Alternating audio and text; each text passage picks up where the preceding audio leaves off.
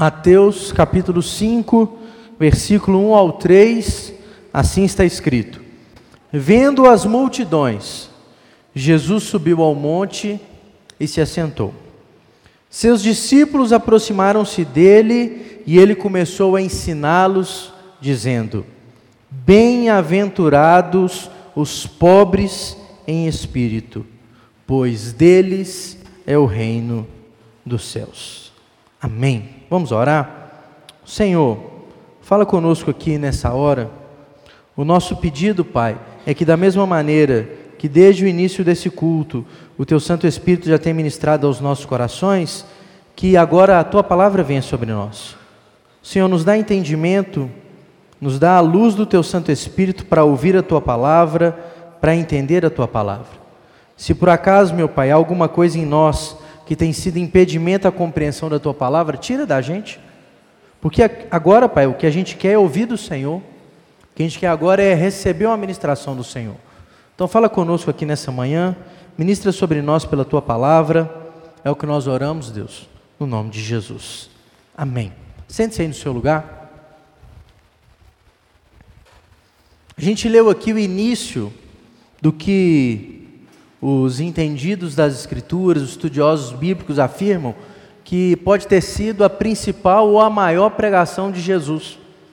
Capítulos 5, 6 e 7 do Evangelho de Mateus narram aquilo que a gente chama de o Sermão da Montanha. Jesus sobe ao alto de um monte, logo abaixo estão os seus discípulos, uma multidão logo abaixo, e ali ele faz uma série de mensagens. Jesus sobe ao monte, irmãos, não é porque o monte tinha um poder espiritual, não. Porque do alto era mais fácil falar e muita gente ouvir. Numa época que não tinha microfone, caixa de som, não tinha nada. Um lugar aberto, então ele sobe do alto da montanha e ali o próprio eco e o vento faz o resto. Então ali ele pode pregar para 5, 7, 10, 20 mil pessoas e ser, e ser audivelmente escutado. Poderiam ouvi-lo. Então ele sobe ali e prega. E é interessante que nesse sermão, a primeira parte, Jesus vai tratar de um princípio que é um princípio que permeia as gerações. Ele vai começar a dizer qual é o padrão, qual é o modelo, quais são os princípios, os valores de uma vida feliz. Porque a palavra bem-aventurado, né, que está aí na nossa Bíblia, ela significa feliz, muito feliz, extremamente feliz. O bem-aventurado é uma pessoa afortunada, pessoa bem-sucedida. Não é pecado ser feliz, irmãos. Não é pecado.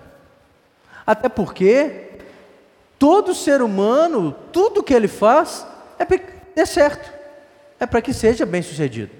Ninguém planeja fracasso, todo mundo planeja sucesso. Não é pecado ser feliz, não é pecado ter prazer na vida, não é pecado alcançar as coisas. O problema é aonde a gente busca a felicidade. O problema é aonde a gente busca o nosso prazer, a nossa satisfação.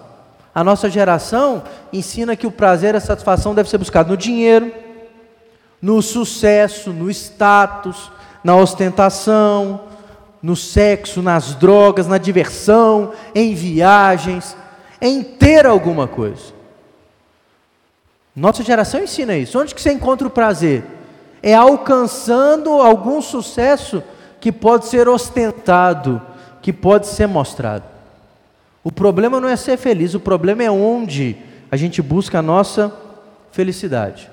A felicidade bíblica não está no prazer carnal, não está no prazer dessa terra, não está no prazer temporário. Nós buscamos a felicidade, irmãos, porque Deus nos criou para isso. Deus nos criou para desfrutarmos da felicidade. Senão, Jesus não falaria de felicidade no seu principal sermão. O que nós precisamos é entender o que Jesus ensina sobre a felicidade.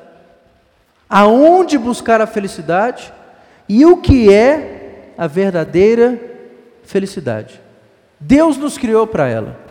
Jesus pregou sobre ela.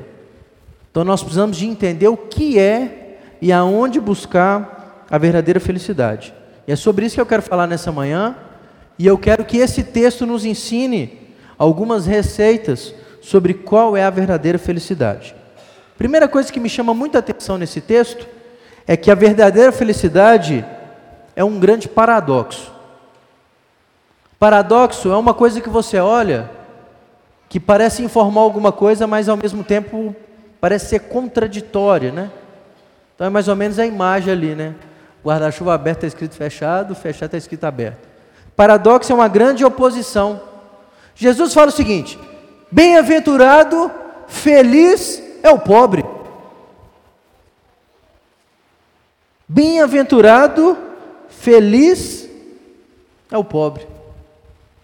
Bem-aventurado, feliz é o manso. Bem-aventurado, feliz é o humilde.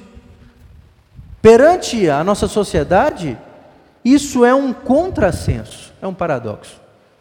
O Evangelho nos ensina que felicidade é abraçar o que a nossa sociedade repudia e repudiar o que o mundo aplaude. Gente, Jesus fala que feliz é quem chora, quem é pobre, quem é manso, quem é puro, quem é perseguido. Jesus não diz que feliz é o durão, é o insensível, feliz não é aquele que briga, que põe banca, o machão, feliz não é aquele que gera contenda e vence as guerras. Jesus não fala que feliz é aquele que tem vantagem em tudo, não. Jesus não fala que feliz é o exaltado, não. Jesus fala que feliz é o pobre, é o manso, é o que chora, é o que é humilde. A felicidade é um paradoxo, porque a felicidade não é aquilo que a gente vê, mas é aquilo que brota no nosso coração. Felicidade é algo interno. A felicidade não é algo externo. A felicidade é aquilo que supre o vazio da nossa alma. Felicidade não é o número, a lista de bênçãos financeiras que você consegue. A felicidade passa pelo vazio da sua alma que é suprido por Deus. É na intimidade do Senhor que nós encontramos a verdadeira felicidade. Tem gente que mora num palácio, mas não é feliz. Tem gente que troca de carro a cada três meses e não é feliz. Tem gente que tem dinheiro que se ele gastar ele sem parar não dá conta de acabar e não é feliz. Tem gente que pode viajar para qualquer lugar que quiser, não é feliz. Tem gente que tem uma família de novela, mas não é feliz. Porque a felicidade não é aquilo que externamente é visto. A felicidade, ela brota no coração. E se a felicidade é interna, só Deus pode suprir o vazio da nossa alma. Só Deus pode suprir o vazio do nosso coração. E o texto é uma dica, porque o texto não fala assim: feliz, bem-aventurado serão os pobres. O texto fala assim: bem-aventurados são. Não é no futuro. A bem-aventurança é uma realidade para o presente. O grande paradoxo é que a gente não persegue a felicidade nós podemos encontrá-la hoje. Nós podemos desfrutar da, da felicidade desde já. Porque se é no Senhor que nós encontramos a felicidade, hoje Ele está disponível a nós. E desde já, nós podemos vencer esse paradoxo, desfrutando da felicidade de Deus no tempo presente. Felicidade não é o que o mundo apresenta, felicidade é aquilo que Deus pode nos oferecer. Tanto é assim que, num segundo momento, eu quero que a gente reflita que felicidade não é ter, felicidade é ser. Dá uma, uma modinha falar isso, né? Mas a gente precisa entender o que, que a Bíblia está falando em relação a isso. Por que, que não é ter alguma coisa, mas é ser? O texto fala assim: feliz é o pobre, bem-aventurado é o pobre. Mas vamos entender o que a Bíblia está falando de pobreza aqui, né? A pobreza aqui não é pobreza financeira, irmãos. Ah, não, então eu não tenho nada, eu sou feliz. É difícil não ter nada e ser feliz, não é? Eu não tenho nada, passo falta de tudo, não como direito. Quem fica com fome é feliz, irmãos? Se está com fome, com sede, é feliz. Não existe isso não, mano. Não tem uma roupa para vestir, não tem um teto para dormir, eu sou feliz assim. Não. A felicidade não tem nada a ver com a pobreza financeira. Não é critério. Na Idade Média foi nos ensinado isso, né? Você vê na história humana, o Francisco de Assis, né, o pai dos pobres, ele pregava um desapego, mas a partir do discurso dele, muita gente criou a ideia que não, feliz é quem não tem nada. Aí tinha gente, não, você é feliz. Aí abria a mão da vida, subia num barranco, ficava no alto da montanha, sem comer, sem beber, sem um lugar direito para descansar, vou desfrutar a felicidade. Não é isso não. É. O movimento de monges, né? Não. Esses dias eu estava vendo, né, uma, uma foto de um lugar lá no norte da Europa, que um monge vive em reclusão absoluta. 45 anos ele vive num lugar lá. Uma pedra muito alta, quase 100 metros de altura, aí ele mora lá. Aí eu estava vendo, né, o lugar que ele mora. Uma casa bacana, tem uma escadaria enorme que ele não desce, mas as pessoas sobem para levar os negócios para ele lá. Bom demais, não precisa trabalhar, não precisa fazer nada. Os outros levam comida, levam água, férias constantes. Ele é esperto, né? Ainda paga de pobre, de abnegado. Felicidade não é isso, gente. Ah, não tenho nada, sou feliz. Ah, não, a Bíblia fala que feliz é o pobre em espírito. Então, se eu sou espiritualmente pobre, eu sou feliz. Não é isso também não. Que o que é ser espiritualmente pobre? Eu não oro, eu não leio as escrituras, eu não ajudo o próximo, então eu estou fraco espiritualmente, eu sou feliz. Não é isso também não. Fraco espiritualmente, você está lascado. Jesus fala para a igreja de Laodiceia: Eu sei em quem você é. Você é pobre, cego e está nu. Isso não é elogio, não é uma crítica. Então não é pobreza espiritual, no sentido de ter uma vida espiritual pobre, uma vida espiritual vazia. Se é pobre também, não é pobreza de autoestima. Né? Porque tem gente que gosta de falar, né? Eu não sou nada, eu não sou ninguém, eu não sei o quê. Não é isso também não. Pobreza de autoestima é problema psicológico. É não reconhecer quem é diante de Deus e diante das pessoas. Porque tem gente que é assim. Paga de inferior para poder ser coitado, para as pessoas terem dó. Eu acho que um dos piores sentimentos que pode existir é você aproximar as pessoas de você porque elas têm dó de você. Que você se faz de coitado. Não é isso que Deus está querendo, não. Não é o coitadismo, não é ter a autoestima baixa, não é isso, não. Não é ser tímido, não é ser fraco, não é isso, não. A pobreza em espírito que Jesus diz que nos torna feliz é o entendimento que a vida humana tem um vazio que só Deus pode suprir é entender que tem alguma coisa faltando em nós. Essa pobreza aqui é a ideia de uma ausência. Todo ser humano tem essa ideia. O problema é que ele tenta preenchê-la de maneira errada. O ser humano tem um vazio na alma que só Deus pode suprir. E como é que as pessoas tentam suprir o vazio da alma? Tem muita gente que tenta suprir o vazio da alma pelo prazer. Ela sabe que está faltando alguma coisa mas ela busca o prazer carnal. Então é a farra. A pessoa tem o prazer de fazer uma lista enorme de pessoas a qual ela teve algum relacionamento, como se aquilo fosse um status, né? Todo mundo que passa na rua, peguei, como se o outro também fosse um bem, né? E um bem temporário, né? Descartável. Isso, infelizmente, nós sabemos que a médio e longo prazo gera feridas profundas na alma. Enquanto está novo, está bonitinho, é currículo. Né? Mas quando chega um determinado momento da vida, a pessoa se encontra num estágio que ela passou pela mão de várias pessoas da vida, mas nunca foi de ninguém. Isso gera feridas na alma. Gera feridas na alma. Tem gente que tenta suprir o vazio com o álcool, com as bebidas e drogas. A pessoa ela tem que entrar num estado lá, né, quase desmaiada para não encarar a vida. Tem gente que bebe, irmão, não é porque gosta, não é porque precisa. Porque sã ela não dá conta de encarar a vida. Você conhece alguém assim? Eu também conheço.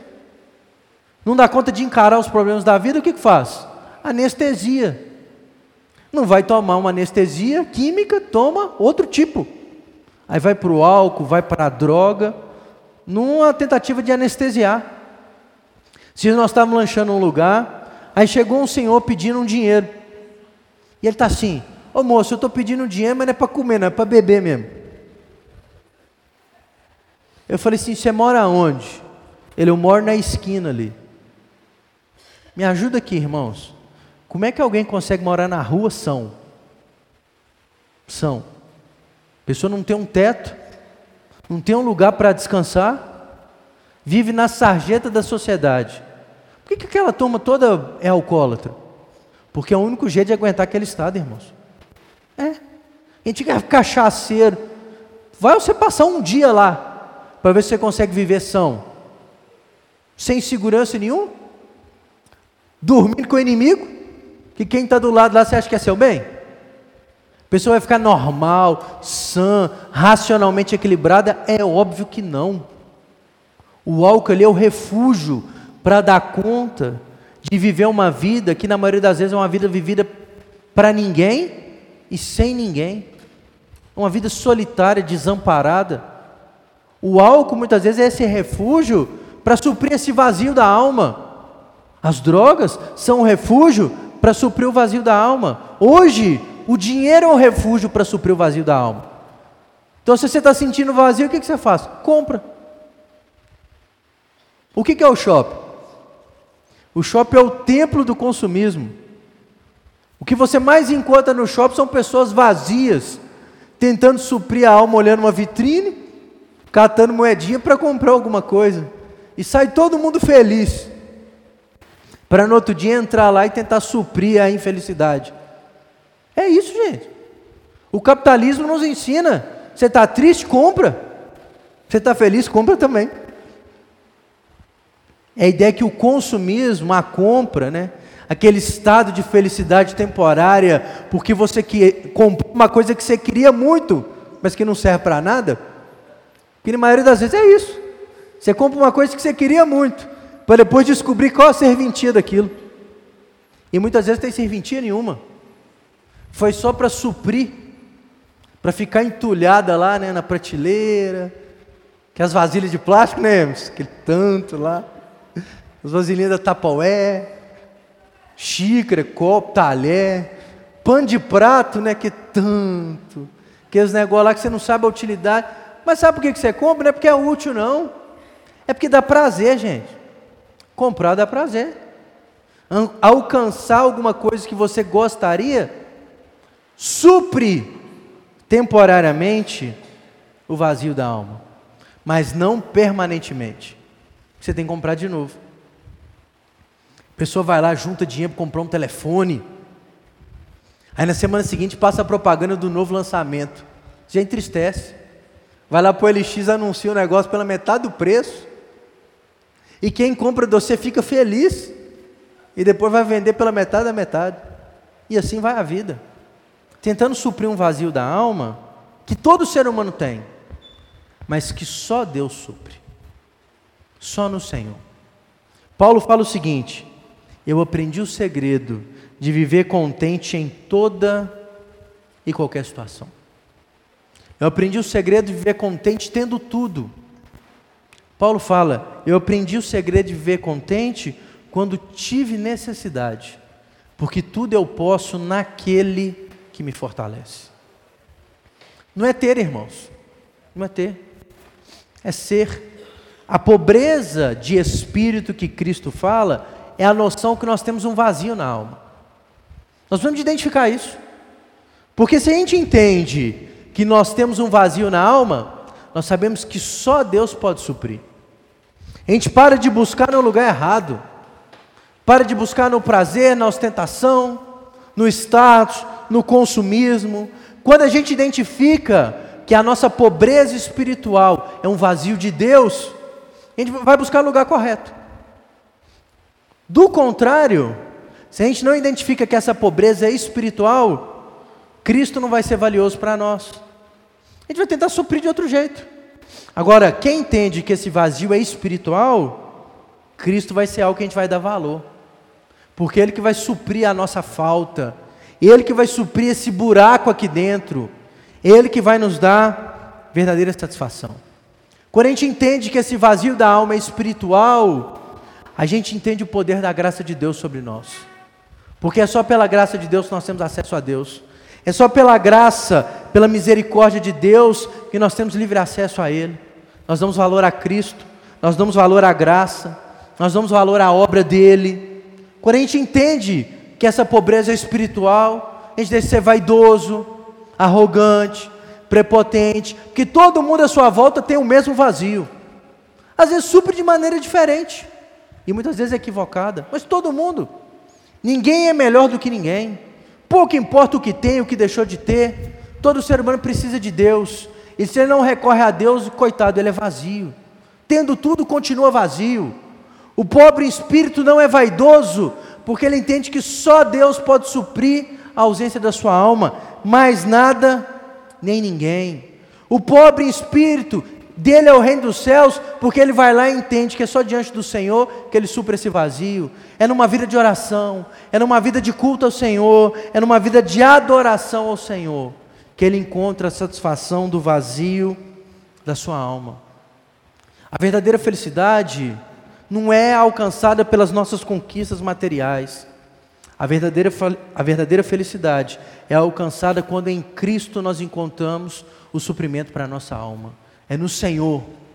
É somente no Senhor é sendo servo de Deus, discípulo de Cristo, diante do altar do Senhor, que nós encontramos o suprimento para o vazio da nossa alma. Terceira e última verdade para nós. A verdadeira felicidade é uma recompensa tanto para o presente quanto para o futuro. Quando a Bíblia fala assim: Bem-aventurado é o pobre de espírito, porque dele é o reino dos céus. Isso aqui não é só uma preocupação com a salvação lá na eternidade, não, irmãos. Ah, eu sofro aqui porque lá eu vou ser feliz. Aí eu aguento a bucha aqui porque eu vou morrer, aí lá no céu não vai ter mais dor. Tudo bem. Nós, enquanto cristãos, nós temos uma perspectiva. Pode estar difícil aqui, mas nós temos a certeza de um futuro melhor. Isso é verdade. Um futuro onde todo sofrimento vai acabar. Um futuro onde não haverá mais dor, mais choro. Se descer alguma lágrima é de alegria e não de tristeza. Isso é uma certeza cristã.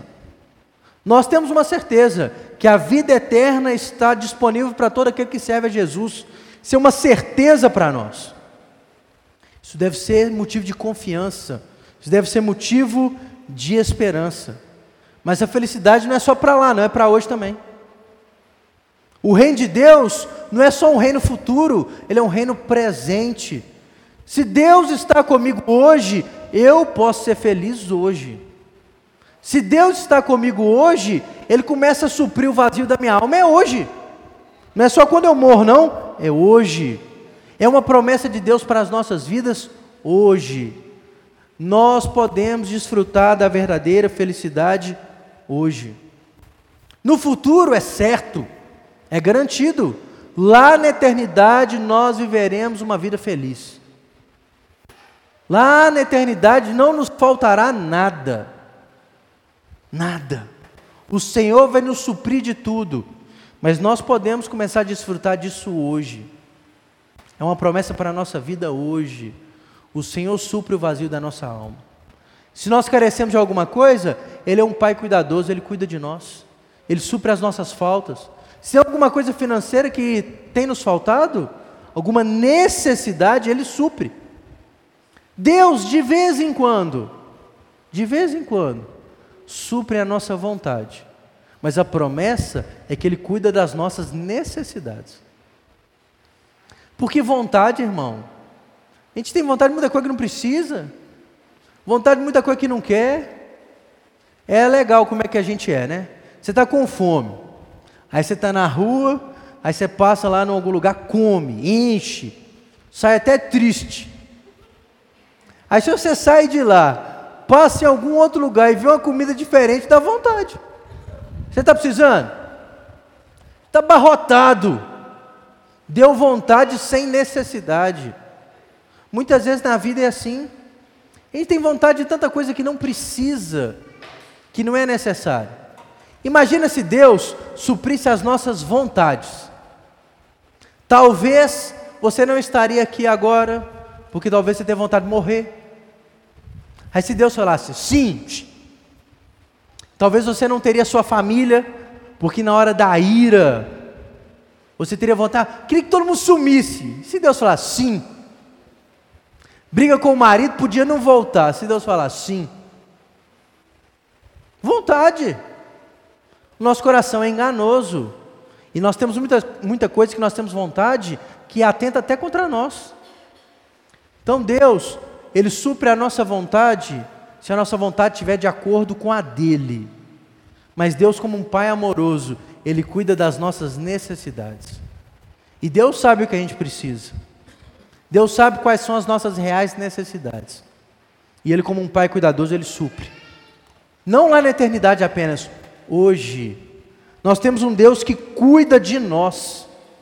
E por cuidar de nós, nós encontramos a verdadeira felicidade. O Deus que supre, que cuida, que protege. Um Deus que é misericordioso, que perdoa, que dá uma nova chance. Por isso que Ele manda: você quer buscar felicidade? É nele, é diante dele é só no Senhor. Só no Senhor que nós encontramos a satisfação do vazio da nossa alma. Aí eu te pergunto aqui nessa manhã: como é que você tem buscado sua felicidade? Aonde, aonde você tem buscado a sua felicidade? Talvez você pode dizer que é crente. Não, sou crente, sirva a Deus. Mas se você avaliar aonde você está buscando a felicidade, você não é crente, não. Às vezes a felicidade está na vaidade, está no status, na ostentação, está na busca desenfreada de bens, de sucesso financeiro. Se diz cristão, mas a busca está no prazer da carne, vai continuar vazio e infeliz. Porque todas essas coisas suprem temporariamente o vazio da alma. Jesus falou: quem entende que o vazio da alma espiritual é feliz, porque vai buscar no Senhor a verdadeira felicidade. A felicidade é um estado de espírito em Deus, não naquilo que a gente pode adquirir, ver, conquistar, é no Senhor. E quando a gente é feliz no Senhor, tudo isso, irmão, é acessório. A gente alcança alguma coisa e não fica vaidoso, arrogante. Até compra alguma coisa, conquista alguma coisa, tem alguma experiência legal na vida, mas isso é só mais uma coisa. Porque a plenitude da vida não está naquilo que essa vida humana pode oferecer, está no Senhor. Quando Jesus fala que feliz é aquele que é pobre em espírito, porque dele é o reino dos céus, Jesus deixa muito claro para mim e para você que aquele que entende que só Deus pode planificar a nossa vida, comece a desfrutar do reino de Deus hoje, comece a desfrutar daquilo que Deus pode oferecer hoje. Quero que você curva a sua cabeça. Nós vamos orar. Mas eu quero que no seu lugar aí, de cabeça baixa,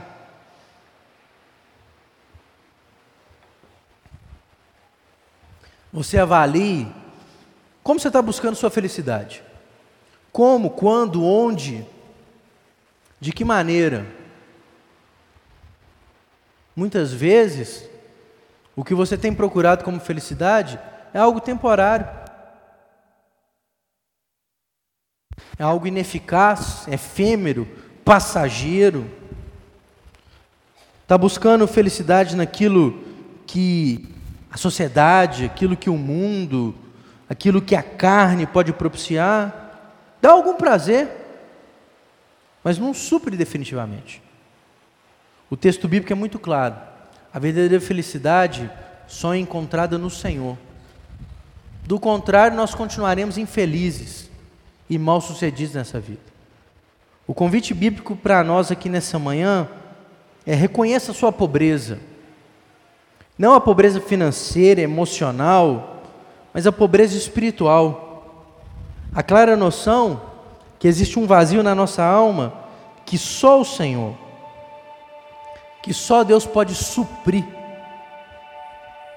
Quem entende isso, não se preocupa em ter, se preocupa em ser filho de Deus, servo do Senhor. Busca no Senhor a satisfação. E entende que a felicidade não é um estado só para a eternidade. A felicidade pode começar hoje, desde que em Deus a gente encontre a nossa satisfação. Então eu quero que você ore no Senhor. E se necessário for, peça ao Senhor para te ajudar. O Pai me ajuda. Eu quero viver uma vida feliz. Não uma vida feliz de ostentação, uma vida feliz de experiências humanas, mas é uma vida que é feliz porque o Senhor me faz feliz. Porque o Senhor, no Senhor eu encontro a minha satisfação. Orei no seu lugar, daqui a pouco nós vamos orar juntos.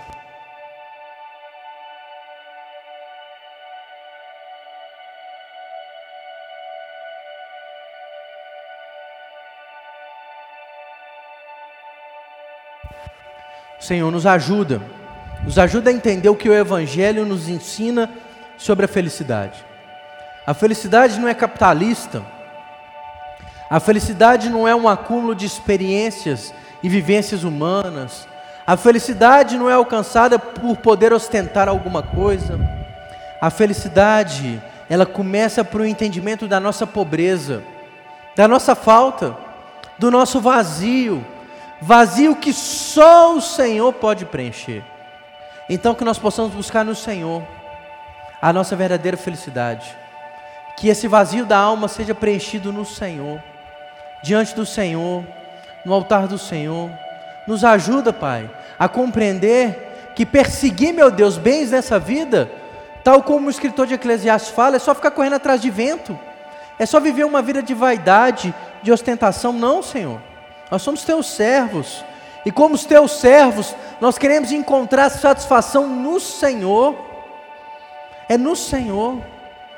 Tal como o salmista fala, que nós possamos ter sede e fome de Ti. É no Senhor. Que o Senhor, meu Deus, possa encher a nossa alma. Que o Senhor possa nos dar a verdadeira alegria, o contentamento, aquela paz que o mundo não pode oferecer.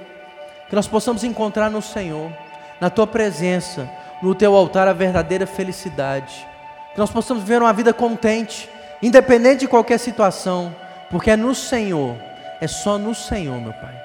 Isso aqui, meu Deus, não é um conteúdo religioso, é uma verdade para a vida. Que nós possamos encontrar no Senhor, desde já reconhecendo a nossa incapacidade em Ti, que a Tua graça nos alcance, que o Teu amor seja sobre nós, que a Tua misericórdia venha sobre nós e que nós possamos encontrar em Ti satisfação para a nossa vida. Eu oro, nós oramos, e que isso seja uma verdade de vida para nós, meu Pai, no nome de Jesus. Amém e amém.